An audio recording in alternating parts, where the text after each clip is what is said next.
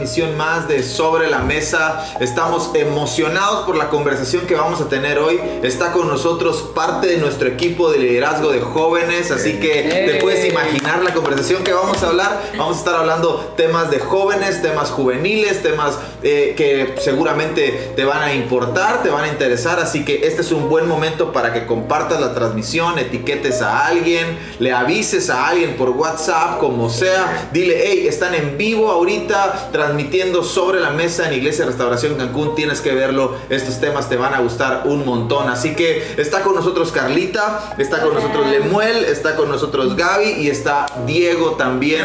Y obviamente pues la maravillosa pastora de la Iglesia Restauración Cancún, mi esposa. Estamos bien felices de lo que vamos a hablar hoy. Así que espero que lo disfrutes, que te quedes hasta el final y que participes con nosotros en los comentarios, escribe algo, tienes preguntas, déjalas por aquí. Ellos te van a contestar todo, ellos saben todo. Así que eso va a estar súper, súper, súper bueno. Espero que disfrutes. Gracias chicos, gracias por acompañarnos. Gracias por la Gracias por aceptar la invitación de grabar sobre la mesa. Sé que están nerviosos, sé que están un poquito... Así como los ven, están sudando, tienen las manos abajo porque están temblando. Diego y Lemuel ya estuvieron con nosotros en un viernes compartiendo. Eh, Carlita y Gaby también han estado en algunas transmisiones en este tema de la, de la pandemia en estos días. Así que están un poquito familiarizados con la cámara, pero todavía se sienten un poquito nerviosos. Así que échale porras. Si tú estás allá y los conoces, los tienes en Sí, Facebook, etiquétalos y échales porras para que se animen y podamos disfrutar todo esto. Así que, pues bueno, eh, ellos prepararon algunas preguntas. Hemos Sí. platicado antes de, de comenzar la grabación, platicamos algunas de ellas. Y, y están bien, bien interesantes. Y no vamos a responder las preguntas con sí, no, por qué o para qué, cosas así. Queremos, queremos que las preguntas generen conversación. Así que, pues, ¿qué les parece si comenzamos? E ¿Listos? incluso si tú estás ahí en casita escuchando la pregunta y quieres contestarla, lo que tú opines, escríbelo. Va a ser Sí. súper interesante saber lo que ustedes también piensan de todo esto. Claro, porque pues no, yo creo que en estos temas nadie tiene una verdad, todos tenemos parte de una revelación y juntos podemos construir una respuesta que a todos nos bendiga y a todos nos ayude, sobre todo en estos temas de los jóvenes, ¿no? Que yo, yo tengo una pregunta para, para comenzar. ¿Cuál creen ustedes que ha sido el mayor conflicto al que se han enfrentado los jóvenes en estos meses de pandemia?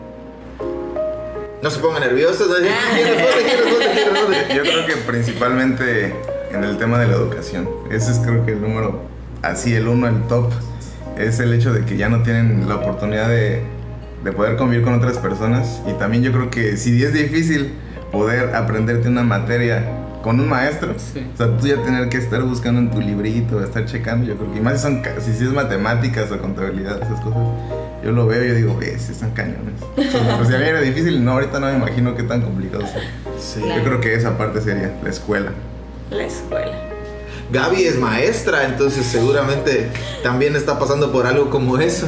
Sí, de hecho es algo muy complicado porque pues tú como estudiante también y como pues esa persona que imparte también eh, temas, es muy complicado porque eh, no todos tienen la, pues, la oportunidad o la accesibilidad para, para tomar clases, incluso igual los papás juegan un papel muy importante en esta situación, ¿no? El apoyo, cómo eh, ellos toman esta situación de manera positiva y no negativa, ¿no? Es algo igual muy importante. Y creo que también como jóvenes eh, muchos teníamos actividades, planes y toda esta situación como que ¡pum! se vino, vino a derrumbarse un poquito. Y si tú estabas acostumbrado a realizar ciertas eh, actividades o cosas así por el estilo, o sea, es muy complicado para, para nosotros.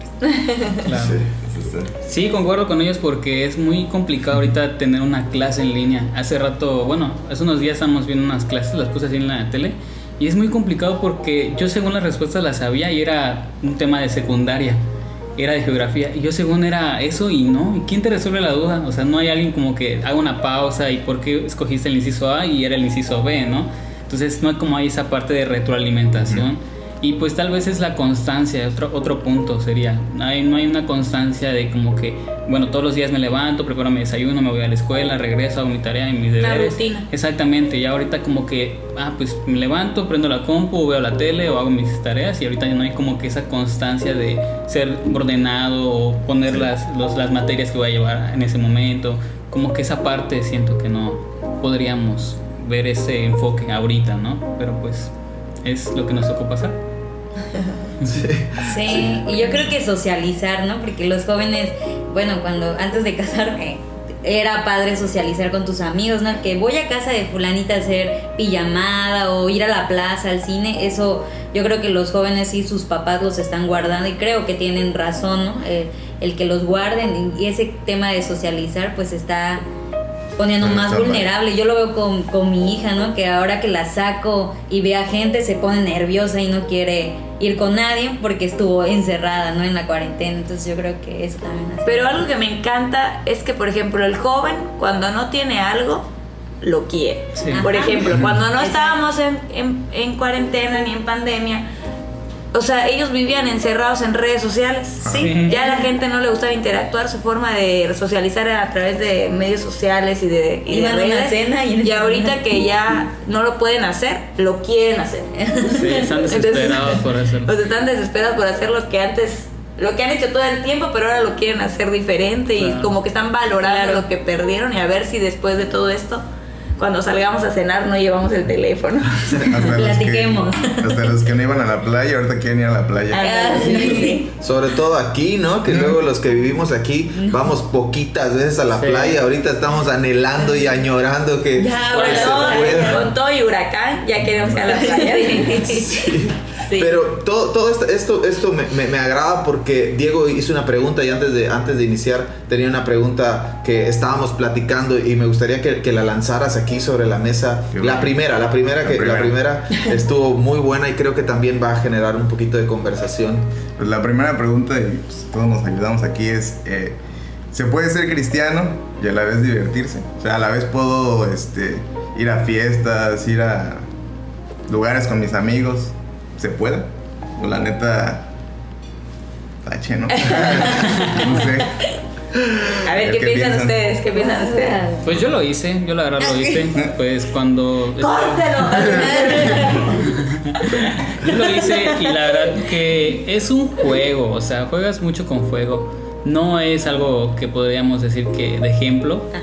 pero sí era como que un poco incómodo, porque venían pensamientos de que "Ay, es malo, es bueno, y decían los líderes de la iglesia, no, es que esto es del diablo y que ahí se te van a ofrecer las drogas y todo eso. Pero sí y aparte no, dependiendo en qué lugares yo creo que te puedas meter. Entonces, es no es correcto ¿por qué? porque a veces bueno en lo que yo opino eh, puede ser como que un tropiezo para alguien o sea yo una vez estaba saliendo de un lugar así y un chavo que iba a la iglesia estaba bajando de un taxi y nos cruzamos la, mi- la mirada así como que y agarré y me volteé mi teléfono y que no me vea, ¿no? Pero sí fue un poco incómodo en decir, ¿qué haces los dos? O sea, como que ni ganas de saludarnos teníamos. O sea, es Y como aparte si haces eso es como que sabes que estás haciendo algo malo. O sea, de- desde que te estás escondiendo es porque sabes que lo que, estás está haciendo mal, no ¿no? es. Sí. Sí, sí. Y la verdad no fui a hacer nada mal, o sea, no, no fui a otras cosas, solo que fui a ver una banda y nada más. Pero sí como que en un momento o en un lugar incorrecto o en el, y en el momento incorrecto que puede ser algo que puede ser como de tropiezo. Entonces, pero pues es como que el, el libre albedrío de cada quien. Entonces, si vas a ir a un lugar a donde pues te expones demasiado con tu salud, con tu vida, con tu testimonio cosas así, pues ahí sí creo que es un poquito incorrecto. Igual depende de la mentalidad de cada uno, si va pues tal vez a acompañar a alguien para que no esté solo, etcétera. Es un poco complejo el tema, ¿no? Entonces, y si te ven a otras personas que no, no debían de verte ahí, o tus papás no pediste el permiso o cosas así, es como que caer en el fuego, ¿no? Más O sea, adentro. Sí. Quemarte. ¿Qué estás pensando, Gaby? Porque ¿Qué Gaby la hemos sacado de cada lugar. Eso, eso platicábamos, que a la pobre no le dio tiempo No me de dio ir a tiempo. ningún lado. Le llegó la pandemia y ya. Llegó Jesús a su vida mucho, mucho tiempo. Mejor. Sí, de, de hecho, pues de, de- precisamente eso estábamos platicando, ¿no? O sea, yo cuando decidí ¿no? Eh, eh, por Jesús y seguirlo, pues yo estaba todavía muy joven, o sea, estaba muy pequeña, o sea, estaba yo como en secundaria. Entonces, pues, por parte de mis papás, pues yo estaba muy limitada a salidas, ¿no? Entonces, cuando yo decido, eh, pues, seguir a Jesús, entregar mi vida a Dios, hay algo que, que me quedó muy, muy grabado, que fue un consejo de parte de mis líderes, ¿no? O sea, todo como dice la palabra, ¿no? Sí, todo es permitido, todo es lícito, pero no todo te conviene. Claro. ¿no? Vas a ir a un lugar, si es cierto, vas a ir a esa fiesta, vas a ir a, no sé, a, una casa, no sé, al lugar donde te inviten, pero ¿qué vas a hacer ahí? ¿No? O sea, tú te vas a sentir cómoda, tú vas a hacer lo mismo que ellos, tú vas a salir, vas a tomar lo mismo que ellos, pues no, entonces, ¿qué vas a hacer ahí? ¿No? O sea, si tú eh, ya tienes esa convicción, ¿no? De lo que te conviene, o sea, de lo que en realidad es bueno, lo que es correcto, tienes esa convicción fuerte en tu corazón, pues si vas a estar ahí, solamente vas a hacer, vas a perder tu tiempo, porque no vas a participar de aquello, ¿no? Entonces yo creo que es algo, eh, si es bueno o es malo, si puedo ir o no puedo ir, se trata de convicciones, ¿no? Claro. De lo que tú crees y de lo que eh, Dios está hablando a tu vida y sobre todo, ¿no? El analizar por qué quiero ir. Claro. Sí. Ahora la pregunta de Diego es, ¿puedo ser cristiano y divertirme? Sí se puede. Yo creo que sí, Sí, yo creo que, que sí. los mejores momentos y más divertidos los he experimentado Ah, con sí. Dios, en la iglesia, con Jesús. Con amigos, Sí, sí. ¿verdad? O sea, y, y no porque seas cristiano significa que te la vives en una iglesia golpeándote el pecho Claro. y arrepintiéndote, sí. O sea, pero la, la realidad es que la realidad es que te conoces gente súper divertida de todo tipo. Y entonces hay un chorro de experiencias padrísimas, sanas y sobre todo divertidas, lo que decía, lo que decía Diego. Yo creo que, que no está peleado el ser divertido y conocer a. Jesús y caminar con Jesús. La verdad que no, no, es algo divertido. Conoces cada tipo de personas con cada carácter, con cada temperamento, con cada emoción y eso te hace como que em, empatizar o sí, sería Sí, como que conectar. Y dices, ah, con él es con el que yo me llevaría bien y luego hay otra persona que piensa igual y todos están concentrados en algo. Entonces es algo muy increíble. Eh, algo que se me olvidó decir es cuando te adentras mucho en lo que los demás imitan allá afuera en el mundo, llega como que a hartarte, o sea, llega como que, ah, a esto llego, o sea, después de de esta siempre, ¿no? fiesta sigue esto, después de, de estar, no sé, en la disco, sigue esto, o sea, todos pues crudos o borrachos y dices, no quisiera verme así, yo no soy, yo no me vería así, ¿no? Entonces decidí ya mejor estar por otra parte, entonces quitar esa puerta y cerrarla, entonces decidí ya no ir a esos lugares, ¿no? Entonces como que no era como que lo, no me quiero ver así, ¿no? Entonces, Jesús ya me mejor- rescató. Yo, yo me acuerdo que yo no, era, yo no era mucho de, de ir a antros y esas cosas, la neta, pero yo sí iba a los toquines. Y ahorita que decía le. Explícanos qué es un toquín, porque a lo mejor- para mí Toquín. es toquín la mesa. Toquín es otra mesa. Pues un toquín es ir a, a ver un- una banda de metal, de, de, lo- de rock, si así lo quieres ver, o de ska, de lo que quieras. O sea, exclusivamente ese género. Es un toquín, ajá, o sea, ir a Toquín y esos géneros. metal, death metal, no sé, trash metal, lo que quieras. Esos. Música así de la pesada. Yo solo conozco a- cumbia. A, mí me latía- también hay toquines de cumbia. ¿En serio? Entonces a mí me latía mucho ir antes, antes de que conociera a Jesús, ¿no? Y me re- recuerdo que un tiempo después, cuando, cuando ya me había convertido, ya había tenido una convicción de, de que Jesús estaba en mi vida, me, se me ocurrió ir, dije, ah, pues está chido, me volvieron a invitar. Después de que mis amigos que según tenía me dejaron de, de invitar, fui. Y yo llegué y decía, ¿qué rayos estoy haciendo aquí? La neta, ahorita que lo decías, yo digo, sí, es cierto, o sea, yo veía a todos y estaba chida la música, pues, a mí me gustaba más el ruido que lo que decían. Pero, o sea, ya parado ahí viendo a todos tomando, la neta drogándose y todo, yo decía, ¿qué rayos estoy haciendo yo aquí? La neta, es, es eso, o sea, pues está chido la música, pero de allá en fuera ya no me mueven las mismas cosas que antes, ¿no? Y yo creo que como en los jóvenes eso es algo que siempre el mundo lo está trayendo, siempre lo está jalando, siempre, ay, vamos a la fiesta, vamos acá, vamos a hacer una, una, este, con un nombre ya saben, ¿no? Acá en mi casa. Y, o que se van a los antros y eso, pero la neta es que hay, decías algo bien importante, que pueden ser obedientes, yo, lo, yo digo que se dividiría en obediencia, en convicción y en pues, lo que tú ves en los demás, ¿no? Porque si, Imitación. si tus, ajá, si tus papás están diciendo, no vas, tienes que honrarlos y ser obediente hacia ellos, a lo que te están diciendo. Claro. Si, si tú tienes una convicción de no ir, o decir, pues ya es independientemente de ti, ¿no? Y otro es si, como él decía, si lo que yo hago va a perjudicar a otra persona viendo Sí, lo que yo estoy claro. haciendo, pues también sería como que, no, pues no lo voy a hacer, porque sé que él es nuevo y él está empezando y si me ve hacerlo, pues lo voy a llevar a un lugar donde no. Tal vez yo ya no, tal vez para mí ya no sea complicado, digo, ah, pues yo voy y me regreso a mi casa y no hice nada. Pero qué tal si esa persona es débil y te ve y pues se va y ese sí se va directito, ¿no? Entonces yo creo que también eso podría dividirse así, ¿no? O sea, lo que si mis papás dicen no vas, pues sabes qué, jefa, te voy a hacer caso porque Te voy a obedecer. te voy a obedecer y, y te honro, te honro también obedeciéndote, ¿no? Y ya me quedo tranquilo en mi casa así como que otra cosa sería la convicción que yo tengo, no, pues no me va a pasar nada, yo estoy bien, pero también el que se cree mucho también Claro. hay una palabra que dice que el que se, se- se tenga un, un concepto alto, que también se analice, porque si no, Claro. también se Claro. puede ir al hoyo. Y, y el último, pues, si ¿Sabes? sabes. Está chida esa versión. Sí, sí, sí. Así como San Diego 2020, 2020. Traducción actual, Diego. Lo parafraseé acá chido. Sí, sí, sí, Como dice el pan, lo el, Lenguaje juvenil. y el último, pues, es si estás jalándote a alguien y ese no está todavía firme y te lo Bueno. llevas, pues, ahora sí que hasta peor te va porque cuenta a ti a tu vida.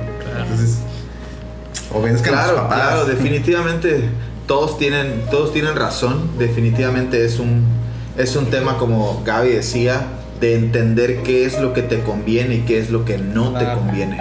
Porque si bien es cierto, la Biblia nunca específicamente no dice no vayas al antro, no encuentras un pasaje que diga no vayas al antro. Encuentras pasajes como esos donde te dice, hey, todo te está permitido, pero no todo va a aportar a tu vida, no Ah, todo te va a construir.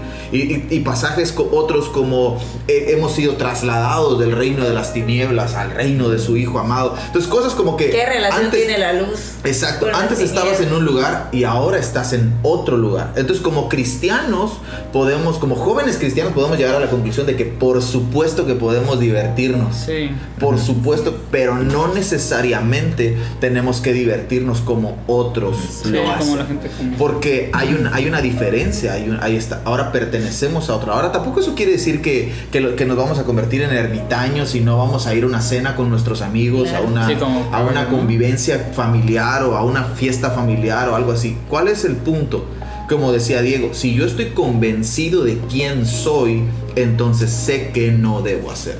Claro. ¿no? Entonces, creo que eso, eso también nos ayuda mucho. Entonces, algo que sería importante es que como jóvenes estuviéramos convencidos de quiénes somos y de quién es Dios para nosotros. Y Eso me recuerda una pregunta que hizo, que hizo Carlita, que estábamos platicando, que era, ¿Dios es el centro de tu vida? ¿De verdad es Dios el centro de tu vida? Entonces, creo que la pregunta abarcaría a los jóvenes en general. ¿Por qué Dios no es el centro de la vida de los jóvenes? ¿O Dios sí es el centro de la vida de los jóvenes? ¿Cómo identificamos que el centro de la vida de un joven es Dios? Pues yo creo que a través de, lo que demuestra, ¿no?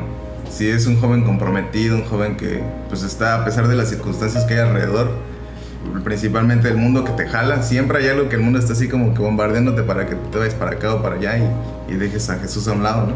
Si realmente está comprometido, sabe que pues aunque esas cosas vengan, eso no lo mueven y eso no hace que él jale para ese lado, sino que dice, no, esto, la convicción, yo decía, estoy convencido de lo que creo y de que Dios es el centro de mi vida y lo sigo, sin importar las cosas que están alrededor. Yo creo que así podría ser una forma de demostrarlo. ¿no? Exactamente igual, opino que, que se ve reflejado a través de las prioridades que demuestra Ujú. una persona, o en, en este caso los jóvenes, ¿no?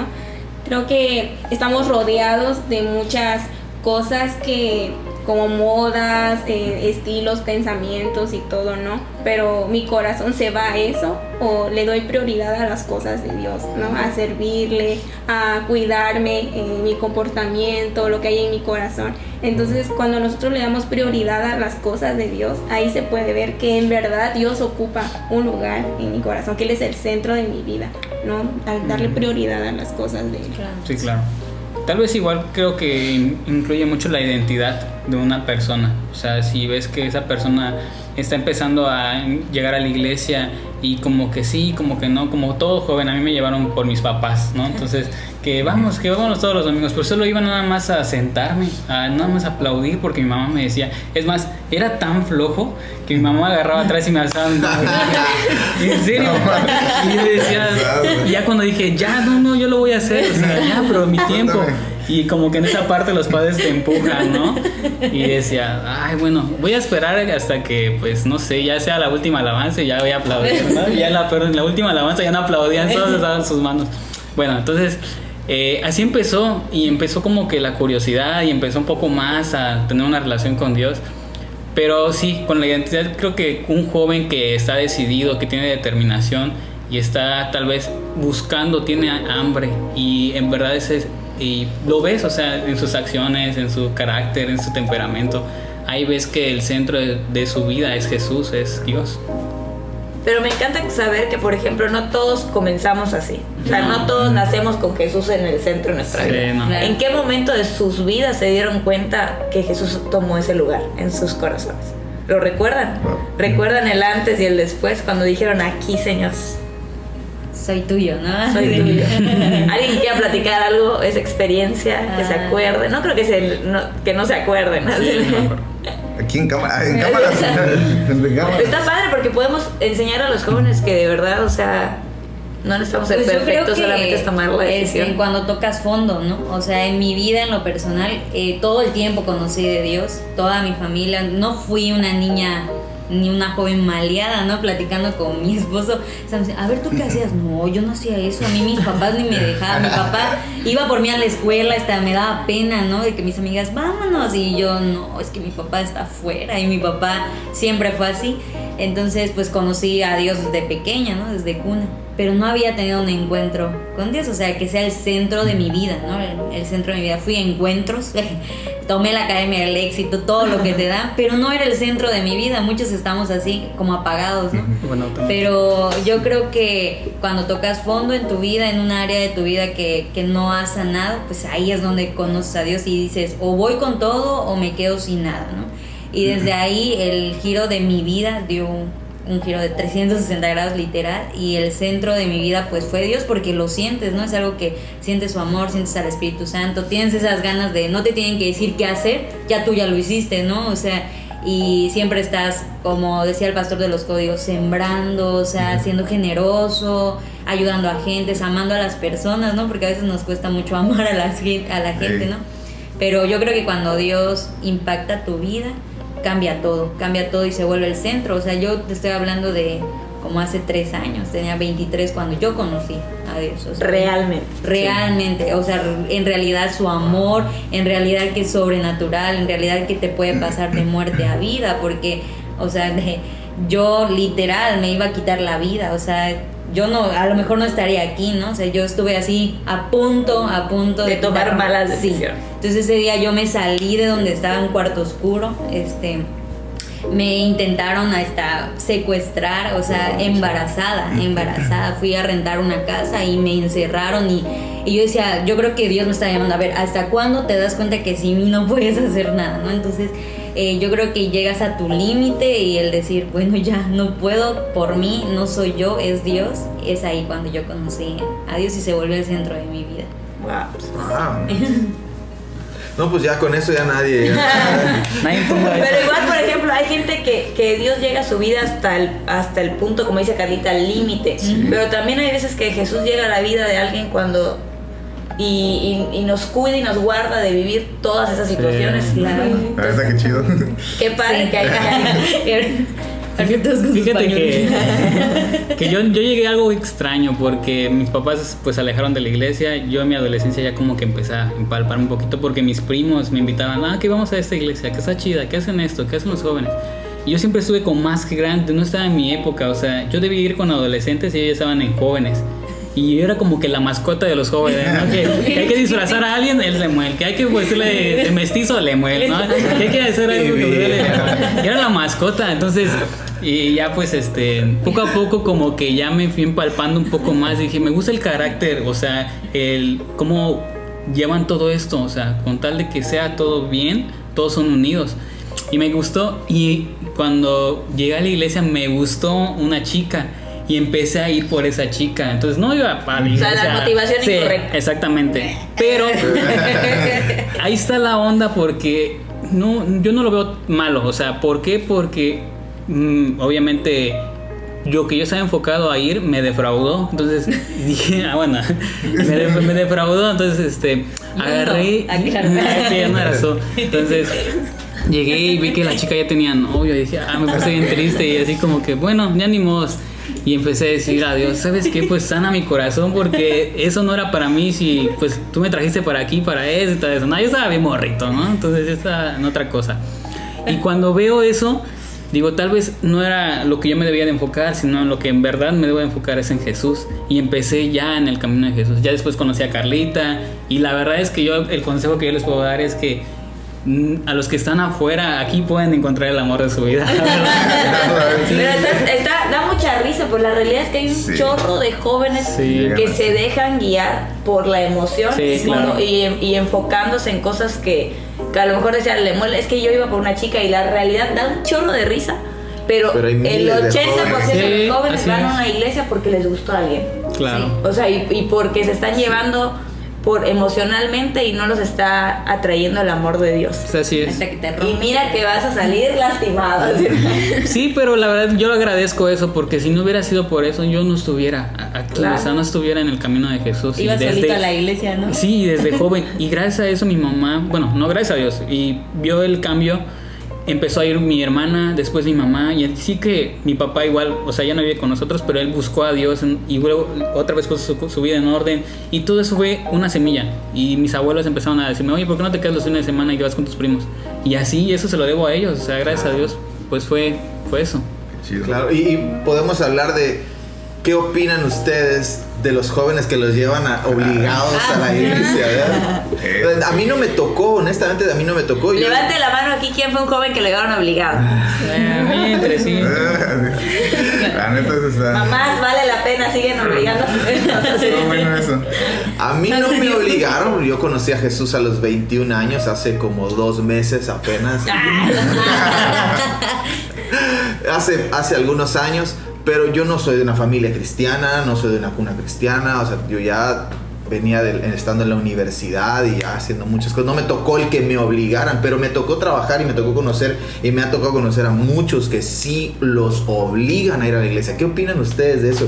O sea, ¿tiene, tiene sentido? ¿Vale la pena? O sea, no, yo creo que los papás están pensando, vale, claro que vale la pena, por supuesto que vale la pena. Pero, pero, pero el mensaje no es hacia los papás, es hacia, hacia los jóvenes. ¿Qué, qué le podrías decir a un joven que literalmente lo están obligando a ir a la iglesia en este momento? Bueno, yo, yo en principal ahorita, obviamente pues yo soy más grande y tengo otra forma de pensar, ¿no? En, en el principio, o sea, como un joven, ¿no? Este, yo pensaba, al principio decía, no, pues que voy a ir, mi, mi mamá, me, mi mamá me llevaba, siempre me decía, vamos, y yo pues al principio por buena onda decía, pues la voy a acompañar porque va sola, y yo iba a la iglesia con ella. Pero la neta a mí me aburría, me decía, yo, yo- yo me sentaba así en la, en la banca y decía, A ti te tu mamá te agarraba las no, manos. no, no, vez no. Ese es otro nivel. Háganlo meme, háganlo meme. háganlo. Está muy extremo. Yo me, yo, me, yo me ponía en la banca y yo, la- los prometo, o sea, yo me ponía a estudiar a la gente y decía, ¿qué rayos con ese que está ahí? ¿Por qué aplauden? Y me paraba así en la butaca y me podía pasar todo el tiempo de alabanza viendo a la gente, viéndole y haciéndome. espectáculo. Y, y haciendo cosas en mi cabeza y ¿esta gente por qué hace eso? Y yo decía, no, yo nunca voy a estar así. No, yo nunca, estos otros están locos y así.